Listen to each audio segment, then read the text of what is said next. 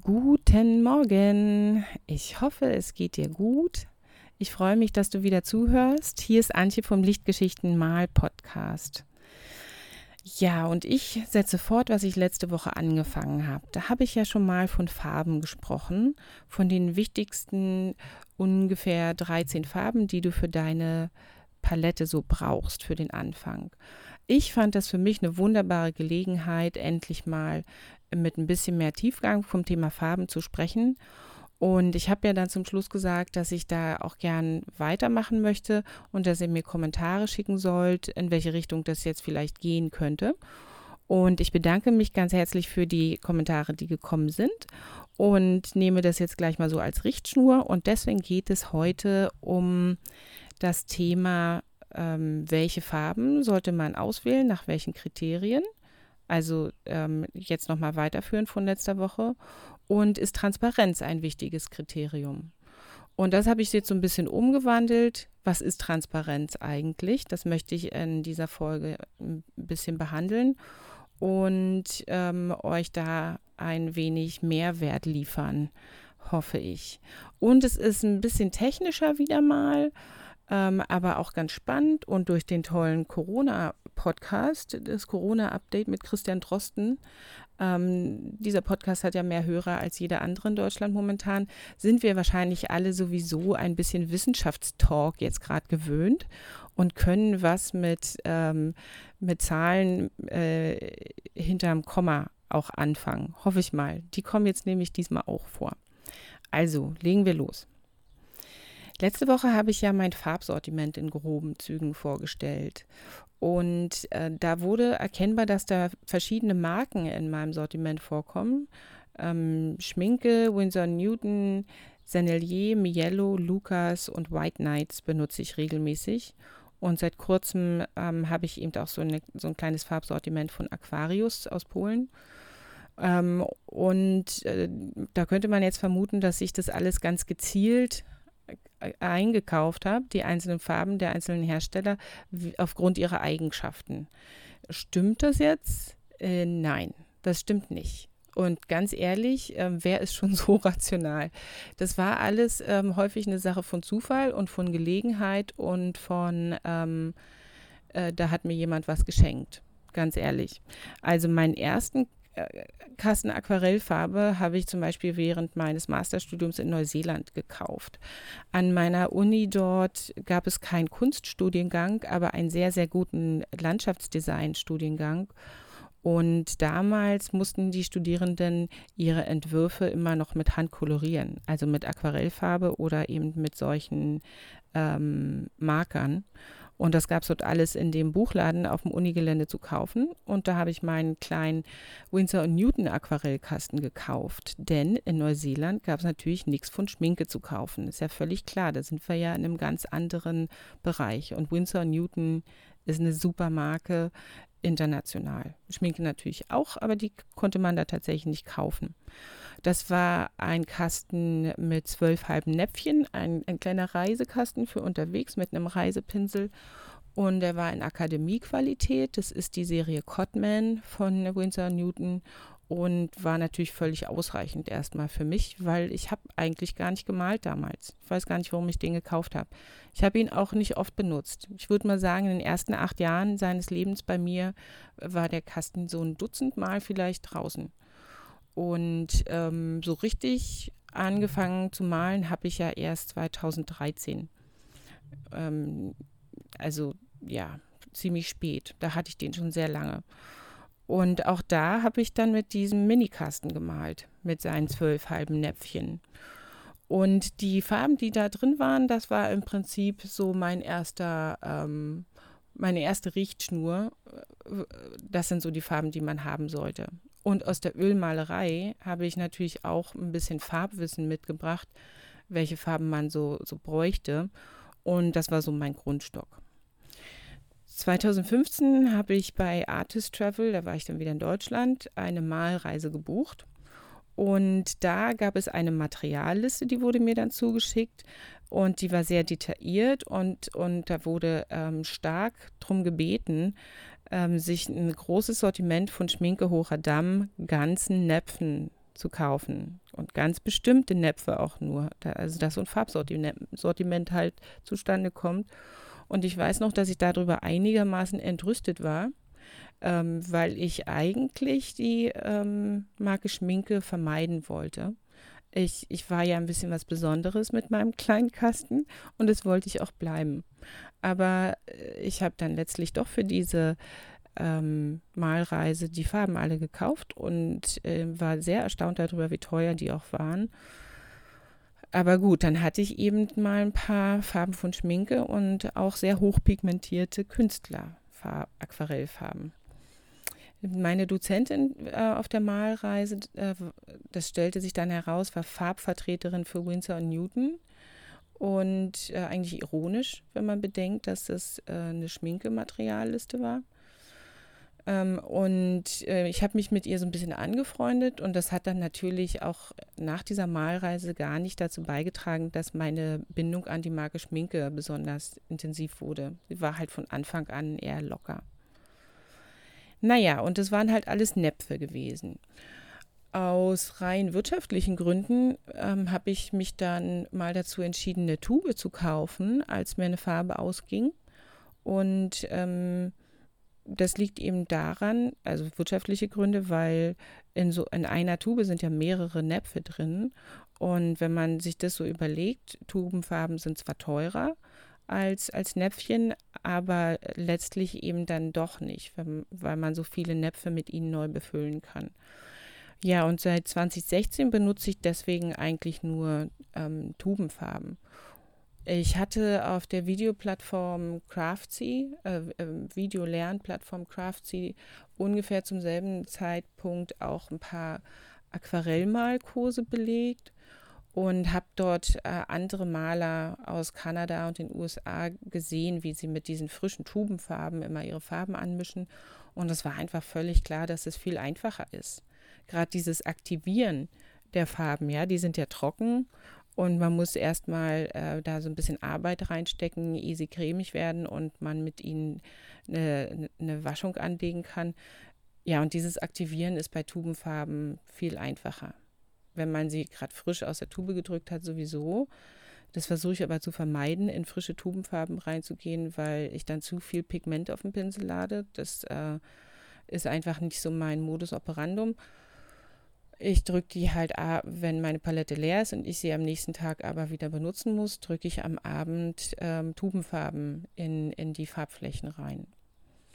Und von welcher Palette spreche ich jetzt? Ich habe auch so ungefähr 2016 so eine, so, so eine Leerpalette geschenkt bekommen, also eine Mischpalette, ähm, wo kleine schräge Einbuchtungen sind für Tubenfarben. Und ähm, da, die habe ich dann eben angefangen mit den Farben zu befüllen. Und das ist auch sehr, sehr gut, kann ich nur empfehlen, so, eine, so einen Palettenkasten zu benutzen für Tubenfarben, ähm, weil weil eben die Tubenfarben nie so durchtrocknen wie die äh, Näpfchen. Und das heißt, dass du nicht so viel Arbeit äh, reinstecken musst, um die weich zu kriegen und du sparst dadurch Pinselspitze ein. Aquarellpinsel sind nicht billig. Gute Aquarellpinsel sind nicht billig. Und du willst ja nicht, dass, dass dir deine, deine Spitze verloren geht, denn ein Aquarellpinsel äh, taugt in Kombination von dickem Bauch und feiner Spitze. Und wenn die Spitze weg ist, brauchst du im Prinzip einen neuen Pinsel. Bei Tubenfarben ähm, geht die Spitze nicht so schnell weg, weil sie weicher sind. Und außerdem kannst du in diesem, in diesem schrägen Näpfchen ähm, auch den, wenn du es nicht komplett auffüllst, sondern nur so am tiefsten Punkt deine Farbe hast, kannst du äh, seitlich mit der Seite des Pinsels in die Farbe reingehen und von der Seite die Farbe aufnehmen und sparst so auch nochmal Pinselspitze. Also schonst dir auch nochmal ein wenig. Ähm, ergo, ich habe seit 2016 meine Pinselspitzen schonen können, weil mir eine Gönnerin so eine, so eine Lehrpalette geschenkt hat. Und ähm, ich bin auch immer noch bei der ersten, die ist aus einfacher Plastik und ist auch nicht teuer ähm, in der Anschaffung, aber geht eben auch nicht kaputt. Ja, und so bin ich eigentlich von den Näpfen zu den Tuben gekommen. Ähm, und die Frage ist jetzt, ähm, wenn ich, ich habe ja gesagt, ich habe dann immer Tuben gekauft, um, um wieder aufzufüllen. Ich habe mir einen Palettenkasten zusammengestellt ähm, und waren da jetzt die Eigenschaften der Farben ausschlaggebend äh, bei der Zusammenstellung von, von dem Kasten. Letzte Woche hat sich das vielleicht ein bisschen so angehört, aber ich muss ganz ehrlich sagen, nein. Das, also die Eigenschaften der Farben waren nicht der Grund. Klar, also ihr, ihre chromatische Qualität, also ihr farbliches Aussehen war schon, das, das habe ich schon wahrgenommen, das war mir schon wichtig, aber im Prinzip habe ich nachgekauft, was mir ausgegangen war.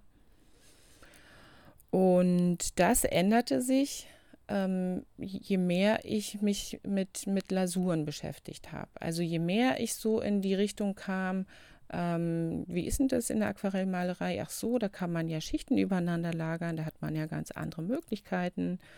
Ähm, desto mehr habe ich gesehen, dass manche Farbmischungen von mir einfach, äh, also dass es sehr schwierig war, mit, mit deckenden Farben ähm, so eine, so eine äh, äh, transparente, also so eine durchsichtige äh, Lasur zu erzeugen. Da darfst du halt nur sehr, sehr wenig Farbe nehmen. Und im Prinzip musst du dann jedes Mal, wenn du mit dem Pinsel in eine Farbe reingehst, ähm, entweder Gas geben, weil die super transparent ist und du musst ganz, ganz viel Farbe aufnehmen, oder du musst dir sagen, von der jetzt aber nicht so viel. Und ähm, ansonsten ist dein ganzer Mix äh, komplett in die falsche Richtung gewuchtet worden durch diese intensive deckende Farbe. Und es ist dann halt schwierig, in Schichten zu malen.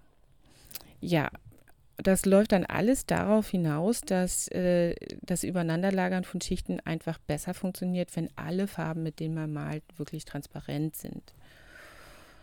Nun ist es ja eigentlich so, äh, würde man jetzt als Außenstehender vielleicht sagen, aber Aquarellfarben sind doch alle transparent.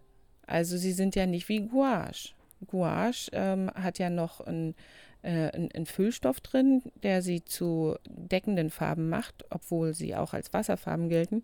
Und Aquarellfarben gelten allgemeinhin als transparente Farben. Ja, aber da liegt der Teufel im Detail und es sind nicht alle Farben gleich transparent. Ähm, und warum die Unterschiede da nun ähm, so zum Tragen kommen, wie sie überhaupt entstehen. Das habe ich jetzt mal ein bisschen recherchiert. Finde ich auch total interessant. Ich hoffe, dir geht es auch so, denn jetzt kommt der technische Teil. Ich beziehe mich in dem, was jetzt kommt, auf eine erstrangige englischsprachige Quelle, auf die Webseite, die man eigentlich schon fast als ähm, Enzyklopädie bezeichnen muss, ähm, handprint.com. Und ich verlinke auch dazu unter der Folge. Also, Jedenfalls ist es so. Die Transparenz der Farbe hängt in erster Linie von der durchschnittlichen Größe der Pigmentteilchen und der Dicke der Farbschicht ab. Also von der Anzahl der Pigmentteilchen, die ein Quadratzentimeter Papier bedecken. Entgegen der landläufigen Meinung hängt es also nicht so sehr davon ab, ob die Pigmentteilchen selbst transparent oder semi-opak sind. Denn Aquarellpigmente äh, sind weder das eine noch das andere, sie sind allesamt undurchsichtig. Also eigentlich sind sie alle opak. Und nur die Abstände zwischen den Pigmentkörnchen lassen den Hintergrund durchscheinen und erzeugen eben diesen transparenten Eindruck. Der Grund dafür ist folgender. Die Transparenz oder das Deckvermögen von Pigmenten hängt tatsächlich vom Verhältnis zwischen dem Brechungsindex des Pigments und dem umgebenden Medium ab. Und ähm, anders als bei Öl- oder Acrylfarben streuen die fast nackten Pigmentteilchen von Aquarellfarbe eben über die Zellulosefasern und Rillen des Papiers. Also die, die äh, streuen das Licht darüber. Das heißt, dass man äh, keinen geschlossenen Farbfilm hat, so wie bei den anderen Farben und deswegen eben eine super äh, hohe Pigmentkonzentration braucht, sondern ähm, hier können die Pigmente sich verteilen und ergeben zusammen mit dem Papierweiß dann eben den farblichen Eindruck. Der Brechungsindex misst, wie stark die Substanz einen auf sie auftreffenden Lichtstrahl äh, bricht krüm, äh, bzw. krümmt. Ich komme jetzt auf den Brechungsindex zu sprechen. Zum Vergleich, der Brechungsindex von Luft beträgt 1,0, ähm, optisches Glas liegt so zwischen 1,5 und 1,8 und ein Diamant ungefähr bei 2,4. Und ähm, so Pi mal Daumen betrachten Chemiker jedes Pigment mit einem Brechungsindex über 1,5 als relativ deckend. weil das Pigment das Licht so stark beeinflusst. Sind jetzt alle Aquarellfarben, äh, äh streuen die unterhalb dieses äh, Wertes von 1,5? Mitnichten. Der Brechungsindex der transparentesten Pigmente, das sind die Thalocyanine, das ist dieses strahlende Hellblau, ähm, liegt bei 1,4, aber das ist auch schon das Einzige, was da drunter liegt, unter 1,5. Bei, Moment, jetzt ist gerade mein Skript verrutscht. Eisenblau liegt bei 1,5, Ultramarinblau hat einen Brechungsindex von 1,6, Kobaltblau 1,7, Koelinblau 1,8, China-Kridonrot und China-Weiß äh, liegen bei 2,0 und Gelb-Ocker bei 2,2, Cadmiumgelb 2,4, Titanweiß 2,6 und Englisch-Venezianisch-Rot äh, liegt bei 2,8. Und das ist somit die deckendste Farbe, die ich jemals in einem Kasten hatte. Ähm, Englisch-Rot. Darüber hinaus handelt es sich bei den meisten organischen Pigmenten eigentlich um winzige Farbstoffmoleküle, also ähm, um, um, Färbemittel, wie man sie von, von Textilfärbung kennt. Ähm, und die sind immer in Lösung inbegriffen, sobald sie in, in Wasser kommen. Das Wasser ist eben sofort richtig stark gefärbt durch solche Farbstoffmoleküle. Damit aus solchen Farbstoffmolekülen überhaupt Pigmente werden, müssen sie auf äh, die Oberfläche viel größerer, farbloser Trägerpartikel aufgebracht werden. Aluminiumhydrat hat einen Brechungsindex von 1,5 oder Kaolin 1,6 und das sind diese Trägerpartikel, die man da benutzen kann. Die werden da aufgetragen oder aufgeschmolzen, so ähnlich wie man das bei Lacken macht. Und äh, Krablack zum Beispiel ist so eine Farbe, wo man, wo man das machen muss. Färberkrab ist ein, äh, ein antiker natürlicher Farbstoff und äh, bildet keine Pigmente im eigentlichen Sinn. Und ähm, dass man eben diesen, diesen Vorgang der, der Lackherstellung, des Aufschmelzens da äh, bei, bei Färberkrab ähm, einschieben muss, um Pigment zu erzeugen, ist eben in dem Namen Krablack schon drin. Dadurch wird es erst zu, einem, zu so einem Körn, Pigmentkörnchen im Prinzip. Aber halten wir mal kurz fest, ich habe ein bisschen was zum Brechungsindex gesagt, aber davor habe ich eben auch gesagt, nur sehr wenige Aquarellpigmente sind von vornherein transparent. Sie sind im Gegenteil alle nicht transparent, sind alle undurchsichtig. Aber warum erscheinen denn manche Farben dann transparenter als andere? Ähm, und das ist manchmal auch widersprüchlich, gerade wenn man sich den Brechungsindex anguckt. Also Coelinblau zum Beispiel hat einen Brechungsindex von 1,8, China Credon hat einen Brechungsindex von 2,0. Also je höher der Brechungsindex, desto deckender. China-Credon müsste deswegen jetzt eigentlich deckender sein als Coelinblau. Aber Coelinblau ist, äh, würden wir im Allgemeinen als ähm, deckender wahrnehmen. Und das hat mit der, mit der ähm, Farbstärke oder mit der Fähigkeit der Farben ähm, ähm der, der Pigmente äh, Farbe darzustellen zu tun. Die Chinacridone sind unglaublich farbstark.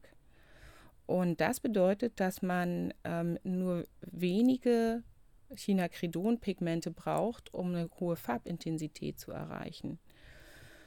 Ähm, die einzelnen Pigmentteilchen in den meisten opaken Pigmenten, das ist jetzt Englischrot, Venezianischrot, Chromoxidgrün, Cadmiumrot oder ähm, Coelinblau, haben nur eine relativ stumpfe Farbe. Und das bedeutet, dass man eine größere Pigmentmenge auf die Papieroberfläche aufbringen muss, um dieses charakteristische Farbbild, das man kennt, zu erhalten. Und diese Farben werden normalerweise mit einer sehr viel höheren Pigmentkonzentration kreiert ähm, und erscheinen deswegen relativ undurchsichtig, obwohl ihr Brechungsindex vielleicht gar nicht so besonders hoch ist.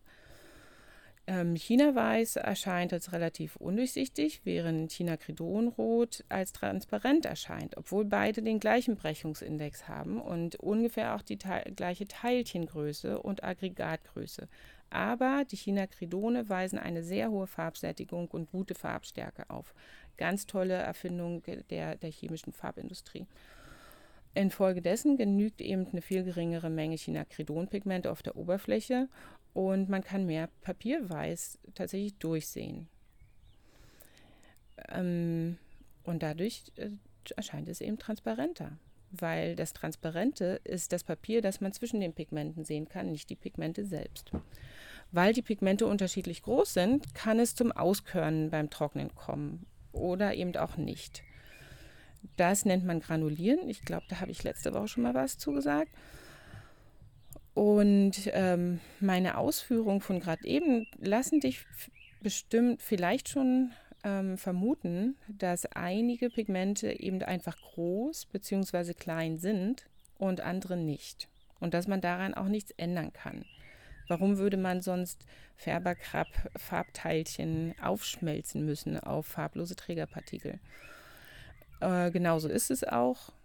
Die haben eben ihre Größe und das ist eben auch so, da kann man nichts dran ändern.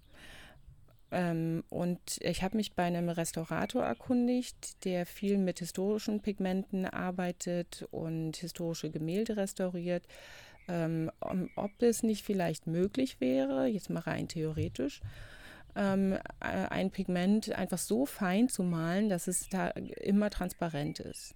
Ähm, und da meinte also können wir uns jetzt schon denken, nachdem was ich gerade gesagt habe, dass das ja gar keinen Sinn macht, weil es vielleicht, weil nicht jedes Pigment die gleiche Farbstärke hat. Aber das ging mir damals nicht durch den Kopf. Ich habe so rein theoretisch gefragt und er meinte dann, ähm, mit dem mit zunehmendem Malgrad oder je nach Malgrad variiert auch das farbliche Aussehen der Pigmente. Und da kannst du nicht einfach ähm, willy-nilly, wie der Engländer sagen würde, ähm, äh, aufs Zeug, ähm, also losmalen, wie du Lust hast. Und jetzt aus einem Ultramarinblau, bei Schminke zum Beispiel, denkst du dir, ach, das könnte mir aber ein bisschen zu doll, dann mache ich jetzt mal Ultramarinblau fein draus. Und ich male einfach noch mal ein paar Sekunden länger und schon habe ich ein viel feineres Ultramarinblau. Das funktioniert nicht. Dann hast du ein anderes Blau, aber unter Umständen eben kein Ultramarinblau. So. Und ähm, da deswegen halt dieses komplizierte mit ähm, auch mit der Erfindung von neuen Farben und ähm, mit, mit immer neuer Forschung an äh, und, und weiterem Rumtüfteln äh, zum Verfeinern der Farben, äh, weil man, weil es so einfach eben nicht ist. So, so einen einfachen mechanischen Vorgang kann man da dann nicht vornehmen. Ja, und das, das Interessante daran ist jetzt aber, ähm, dass das auch erklärt, warum ein und dasselbe Pigment in so vielen verschiedenen Farben drin ist. Falls du ein ganz großes Farbsortiment hast, wie viele Malerinnen, die ich kenne, und es sind auch Tubenfarben, dann hast du auf deinen Tuben, wenn sie Künstlerqualität haben, ähm, immer genaue ähm, Auskunft über die Eigenschaften dieser Farbe ob sie jetzt deckend ähm, oder halbdeckend oder lasierend oder so sind und wie die äh, Lichtbeständigkeit ist ähm, und auch die Farbnummer. Die Farbnummer, da, da gibt es so, äh, so eine internationale Übereinkunft, wie die angegeben wird. Das ähm, fängt immer mit einem P an, das steht für Pigment. Und danach kommt ähm, ein anderer Buchstabe. Ähm, PB ist zum Beispiel ein blaues Pigment. Pigment Blue und PB kleines r ist Pigment Brown, das sind die braunen und PR ist Pigment Red und so. Ähm, jedenfalls, wenn du da mal auf deine Tuben guckst und du hast jetzt, sagen wir mal, einige Erdtöne, dann könnte es gut sein, dass da äh, ähm, PBR 101 oder PBR 102 in mehr als einer Tube drin ist. Oder anders gesagt, guck dir mal die ähm, Farbkarten als, als PDF von Schminke Horadam oder von anderen Herstellern an. Da, da, stellst du das auch fest. Winsor Newton hat auch eine gute Farbkarte mit guter Information über die Pigmente. Und da sind auch in den Blautönen sind, sind viele Blaupigmente in, in mehreren ähm, Farbtönen drin. Weil man eben äh, Unterschiede auch durch den Malgrad erreichen kann. Und der Malgrad ähm, wird durch Doppelpunkt hinter der Pigmentnummer angegeben. Also ähm, Taloblau zum Beispiel ähm, ist ähm, PB 15 Doppelpunkt 3. Und das heißt Pigment Blue Nummer 15 Malgrad 3. So. Das, das war jetzt auch noch mal kurze Info zu den Pigmentnummern. Ähm, PO sind die orangenen Pigmente und PY sind die gelben Pigmente. Naja, so kann man das so durchdeklinieren. Ähm, und im Prinzip, wenn man über Farben spricht oder über Pigmente, müsste man eigentlich die ganze Zeit diese Pigmentnummern benutzen. Jetzt, jetzt weißt du, wie die sich zusammensetzen und was sie bedeuten und die einzelnen Bestandteile der Pigmentnummern, worüber die Auskunft geben, aber wir reden trotzdem weiterhin ähm, mit den Klarnamen, sozusagen mit den Farben, Farbnamen. Naja, alles das, was ich jetzt gerade erzählt habe, ähm, im technischen Teil, der jetzt vorbei ist, das wusste ich alles nicht, als ich anfing, auf die Transparenz meiner Farben zu achten. Ich wusste nur, dass man mit einer Farbpalette aus größtenteils transparenten Farben problemlos viele Farbschichten übereinander lagern kann. Und das wollte ich gern. Vor zwei Jahren ungefähr habe ich mich zum ersten Mal mit den Farbeigenschaften beschäftigt und äh, meinen Kasten unter die Lupe genommen und dabei festgestellt, dass ich mehrere deckende Farben in meinem Kasten hatte. Ich war schockiert und auch begeistert zugleich, denn das ist ja eine total interessante neue Welt, die Welt der Farben.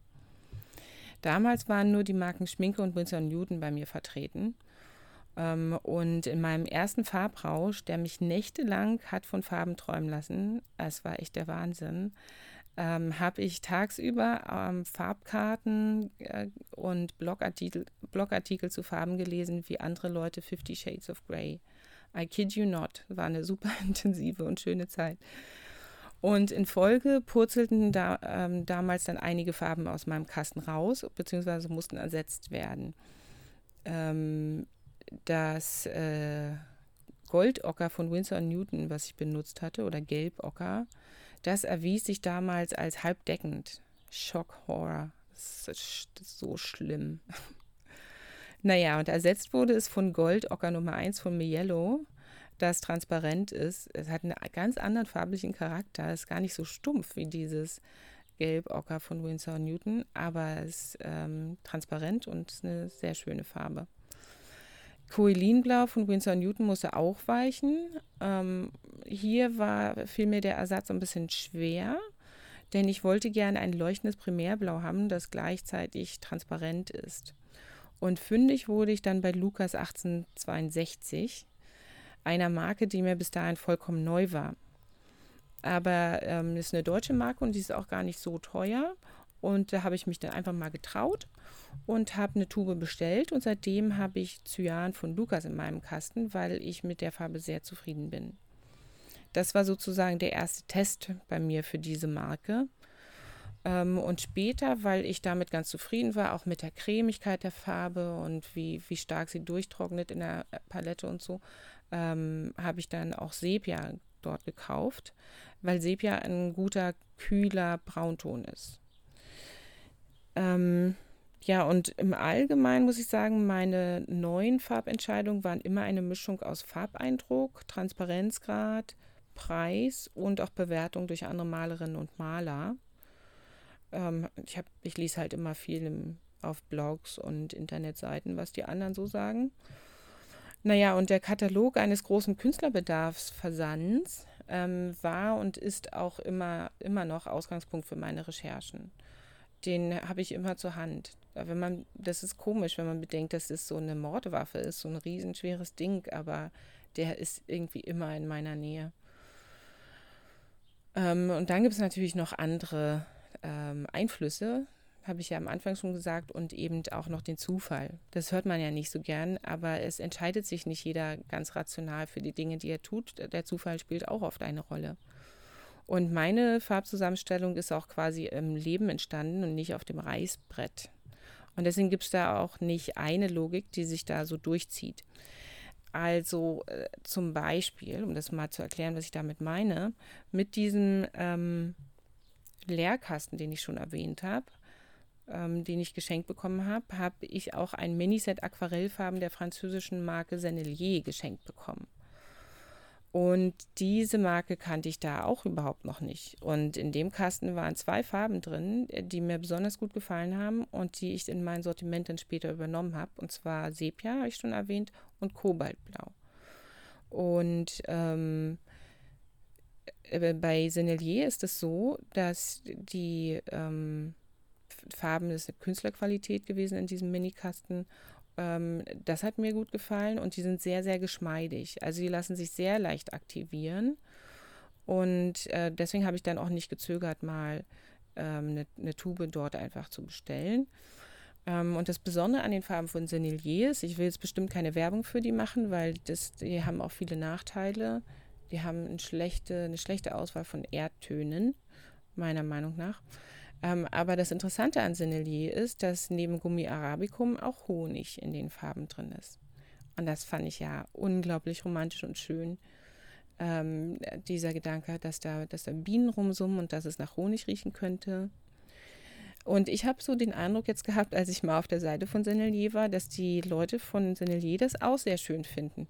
Denn ihre Begründung für die Beigabe von Honig auf der Webseite lautet so, ich zitiere, Honig ist ein Symbol für Licht und Sonne, ein Emblem der Poesie und Wissenschaft, und er wird seit der Antike als Heilmittel für trockene Haut und zur Wundheilung verwendet. Zitat Ende. Okay, naja, und das äh, rechtfertigt auch, warum man Honig in Aquarellfarben tun sollte. Es funktioniert auf jeden Fall, es sind gute Farben und das Kobaltblau von Sennelier, das in diesem geschenkten kleinen Kasten drin war, ähm, ist auch transparent. Deswegen habe ich es dann behalten, hat den ersten Test quasi überstanden. Ähm, meine letzte heftige Phase des Nachdenkens und auch Träumens über Farben kreiste dann um die roten Pigmente. Äh, es ist euch bestimmt bekannt, dieses klassische äh, Problem mit dem Cadmiumrot. Die Cadmiumfarben ähm, sind giftig und deckend. Also eigentlich so zwei große No-Nos. Nicht nur für Leute mit Kindern, sondern so im Allgemeinen. Ähm, und Cadmiumrot hat fast jeder im Kasten, den ich kenne. Und ich habe es ja auch noch im Kasten. Und ich finde es auch bis heute gut. Komme ich gleich noch zu. Aber Cadmiumrot ist eben in der Regel deckend. Ähm, auch wenn Winsor Newton mittlerweile cadmiumfreie Cadmiumfarben machen. Ähm, naja, und in der letzten großen ähm, Farbphase bei mir, das war, wann war denn das? Vor einem Jahr oder so? Anderthalb? Nee, vor einem Jahr ungefähr. Da wollte ich gern ein warmes, transparentes Rot statt des warmen, halbdeckenden Cadmiumrots. Also ich wollte das warme Cadmiumrot raushaben und ein warmes, neues Rot rein, das aber lasierend sein sollte. Und ich habe, ich weiß noch, dass ich ganz arg mit Chinacridonrot und Zinnoberrot hell von Schminke geliebäugelt habe aber mich für keins von beiden entscheiden konnte und ich musste gerade auch nichts anderes bestellen. Und deswegen äh, war das quasi, stand auf einem Zettel drauf, was ich mal mitbestellen würde. Ähm, aber es kam irgendwie nicht dazu. Äh, denn dann habe ich eine Tube Krablack Rosa wiedergefunden. Ähm, die hatte ich ganz am Anfang mal gekauft und da habe ich festgestellt, dass das ja doch eine sehr schöne und zudem komplett transparente Farbe ist. Und ich habe ähm, dann später einfach so aus Jux und Dallerei Rubinrot von White Knights bestellt. Die ist auch transparent, sah sehr schön aus und ich wollte einfach auch mal wissen, was es mit diesen White Knights Farben auf sich hat. Die kommen aus St. Petersburg und sind unglaublich preiswert und trotzdem sehr gut und das konnte ich mir irgendwie gar nicht so vorstellen. Also habe ich die mal mitbestellt, die Tube. Und ähm, dann hatte ich eben Kraplack Rosa wieder in der Palette drin und dieses neue Rot. Und um herauszufinden, wie die alle sich verhalten, habe ich dann letzten Sommer eine Serie von äh, äh Kirschen- und Erdbeerstillleben gemalt. Und in diesen Stillleben habe ich immer nur drei Farben verwendet. Und, und Rot war da äh, natürlich immer ziemlich wichtig bei Kirschen und Erdbeeren. Und das war im Prinzip so ein bisschen so ein Belastungstest. Ähm, ja, und dieses Rubin, also deswegen musste ich dann eben dieses Chinacridonrot oder Zinnoberrot hell ähm, nicht bestellen. Ich habe dann erstmal mich zufrieden gegeben mit dem, was ich hatte. Das Rubinrot, was ich da getestet habe, habe ich dann in meinen Unterwegskasten reingenommen, in so einen kleinen. Ah ja, das ist der erste Kasten, den ich jemals hatte. Dieser kleine von Winsor Newton. Der ist jetzt natürlich anders bestückt mit Tubenfarben und da ist dieses Rubinrot drin. Und mittlerweile finde ich es nicht mehr so gut äh, weil die Farben von White Knights leuchten nicht so. Ist mir jetzt mal aufgefallen. Ähm, aber das mich, mich grämt dieses mit dem Cadmiumrot auch nicht mehr so. Ich behalte es jetzt. Ich finde, ähm, das ist gar nicht so schlecht. Ähm, denn es ist ganz gut, in einem Bild auch mal eine Signalfarbe setzen zu können. Und wenn diese Signalfarbe dann auch noch deckend ist, umso besser. Ähm, deckende Farben haben ja auch ihren eigenen Charme. Also ich weiß, dass ich jetzt schon ganz schön lange gesprochen habe und jetzt kommt bestimmt auch kein Exkurs mehr zu ähm, den, den Vorteilen von deckenden Farben. Es sei nur so viel gesagt.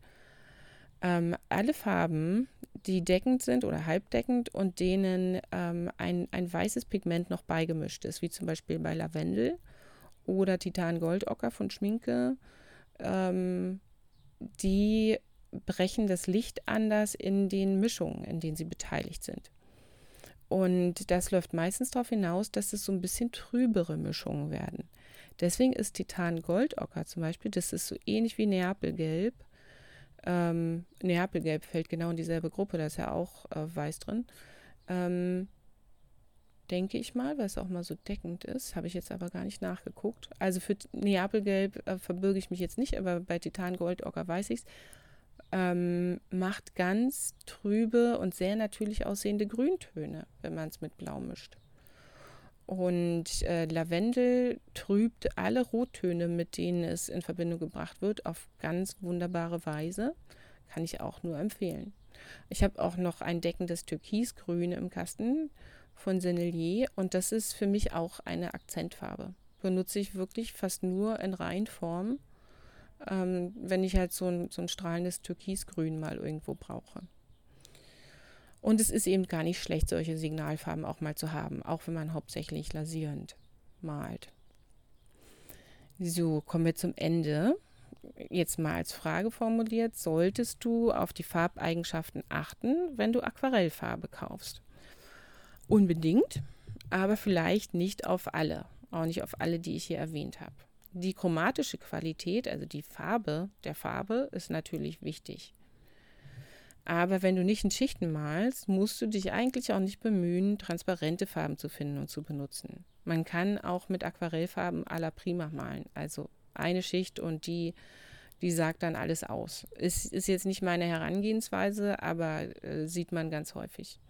Da brauchst du dann überhaupt keine transparenten Farben. Im Gegenteil, da willst du vielleicht sogar deckende haben. Es kommt halt wirklich drauf an, was du willst. Deckende Farben und Farben, denen Weiß beigemischt ist, haben auch Vorteile und können charmante, charmante Effekte in deinen Bildern ausmachen. Egal, welche Farben du hast, da wiederhole ich mich jetzt vielleicht ein bisschen von letzter Woche. Meine Empfehlung ist immer, kenne sie gut und ähm, mal viel mit ihnen, spiele rum, guck, wie sie sich mit den anderen Farben mischen und komme so zu besseren Ergebnissen mit deiner Malerei. Das wird dich auf lange Sicht einfach glücklich machen. Trenne dich nicht von Farben, die dir gefallen und die sich bislang bewährt haben, nur weil jemand, so eine daherlaufende, äh, dahergelaufene Podcasterin oder so, dir sagen, ähm, du sollst was anderes in deinem Kasten haben. Nein, ähm, wenn sich Farben für dich bewährt haben und bewähren, dann behalte sie denn du musst immer bedenken, neue Farben in deiner Sammlung ähm, aufzunehmen. Das heißt, dass du dir wieder erstmal Wissen über diese Farben aneignen musst und wie sie sich ähm, äh, in Zusammenkommen mit den anderen Farben verhalten und so weiter und so fort. Und das Ziel ist ja, dass du Spaß mit deinen Farben hast, sie vielleicht ein bisschen besser kennenlernst, aber damit du mehr Spaß mit ihnen haben kannst. Wenn dich das auch so interessiert, äh, wie mich jetzt offensichtlich, dann kannst du dich natürlich auch total drin vertiefen und ein bisschen mehr lernen. Und ähm, das wird dir dann hoffentlich auch Freude bereiten. Auf jeden Fall hoffe ich, dass du zum Malen kommst, dass du häufig malen kannst und dass es dir viel, viel Freude bringen wird in dieser Woche. Und in der nächsten Woche hören wir uns dann wieder. Vielen Dank fürs Zuhören.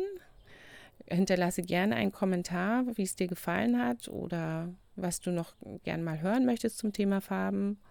Und ansonsten sage ich Tschüss und bis bald wieder hier bei den Lichtgeschichten.